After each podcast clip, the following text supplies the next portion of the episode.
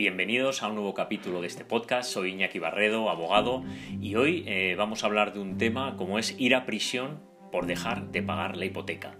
Que así dicho, y así lo hemos leído en los titulares de prensa, en diferentes medios, suena eh, realmente increíble, incluso para la gente de, letras o la gente de, leyes en este caso, porque está abolido ya desde hace muchos años la posibilidad de ir a prisión por deudas. Y cuando leíamos el titular que por dejar de pagar una hipoteca alguien acabado en prisión, pues de primeras, incluso insisto, a los abogados nos choca. Luego ya, una vez que entras al fondo al fondo de la sentencia, no puedes, de verdad, no puedes sino que dar la razón, en este caso, al Tribunal Supremo, porque como veremos, se trata de un supuesto sangrante.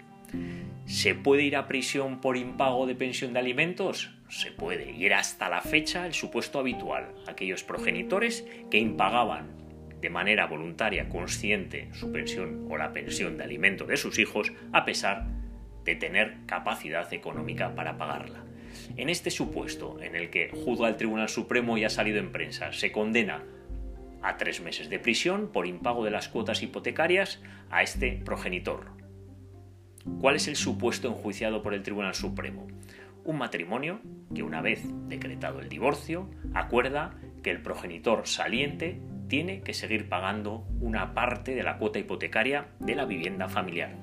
Hasta ahí, nada especial, algo habitual ¿Qué pasa? Que como consecuencia de que se otorga la custodia exclusiva monoparental a uno de los progenitores, el otro tiene que salir, pero tiene que seguir cumpliendo con una serie de obligaciones, habitualmente las propias del título de propiedad. En este caso, la hipoteca. Tiene que seguir pagando su cuota de hipoteca, habitualmente el 50%. Supuesto estándar y supuesto muy habitual. Pero, ¿cuáles son las claves para entender esta sentencia? Para entender esta condena, que a alguien se le condene a prisión por dejar de pagar las cuotas hipotecarias. Las claves son tres. Uno, en primer lugar, por parte de este progenitor se incumple con esta obligación de pago de las hipotecas, a pesar de tener, como dice el Tribunal Supremo, capacidad económica suficiente. Tiene capacidad económica suficiente. Es decir, hablando en castellano llano, no paga porque no quiere, no paga porque no le da la gana. Esta es la primera de las claves. En segundo lugar, que es la pensión de alimentos, dar techo a tus hijos, dar casa a tus hijos, que tus hijos tengan una habitación, un lugar donde dormir. El impago de este dinero de la hipoteca en el fondo está repercutiendo a sus hijos. Y en tercer lugar, y por eso decía al principio de este podcast que es un supuesto grave, el impago de las cuotas hipotecarias por parte de este progenitor, a pesar, insisto, a pesar de poder pagarlas, generó una ejecución hipotecaria por parte del banco y una situación de lanzamiento. Es decir, sus hijos se van a la calle.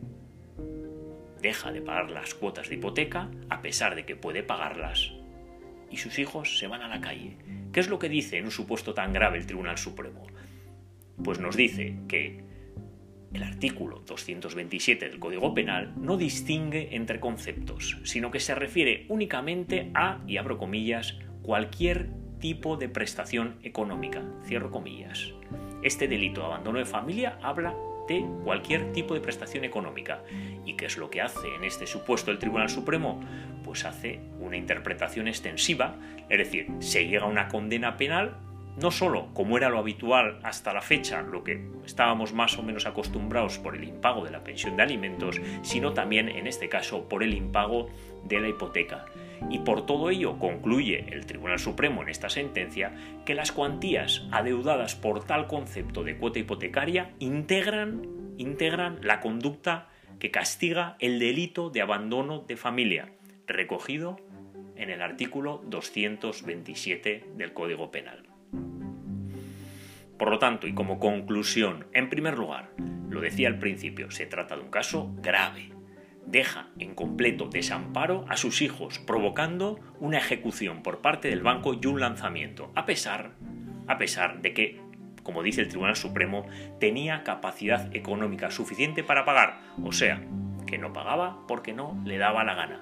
Y en segundo lugar, que aunque era lo habitual por parte de los tribunales entender que este delito de abandono de familia era cuando se impagaba o no se pagaba la pensión de alimentos, en este caso el Tribunal Supremo va más allá y hace una interpretación extensiva, una interpretación amplia de esas prestaciones económicas y entiende que también cabe dentro de estas prestaciones económicas el pago de la hipoteca y más en este caso que implicaba que si se dejaba de pagar sus hijos acabarían en la calle. Por ello, el Tribunal Supremo creo que es contundente y es tajante a la hora de dictar una sentencia con condena de prisión para este progenitor. Insisto, que tenía capacidad económica suficiente para poder pagar. Esto es todo con respecto a esta sentencia, espero que os haya sido útil la información y como siempre, daros las gracias.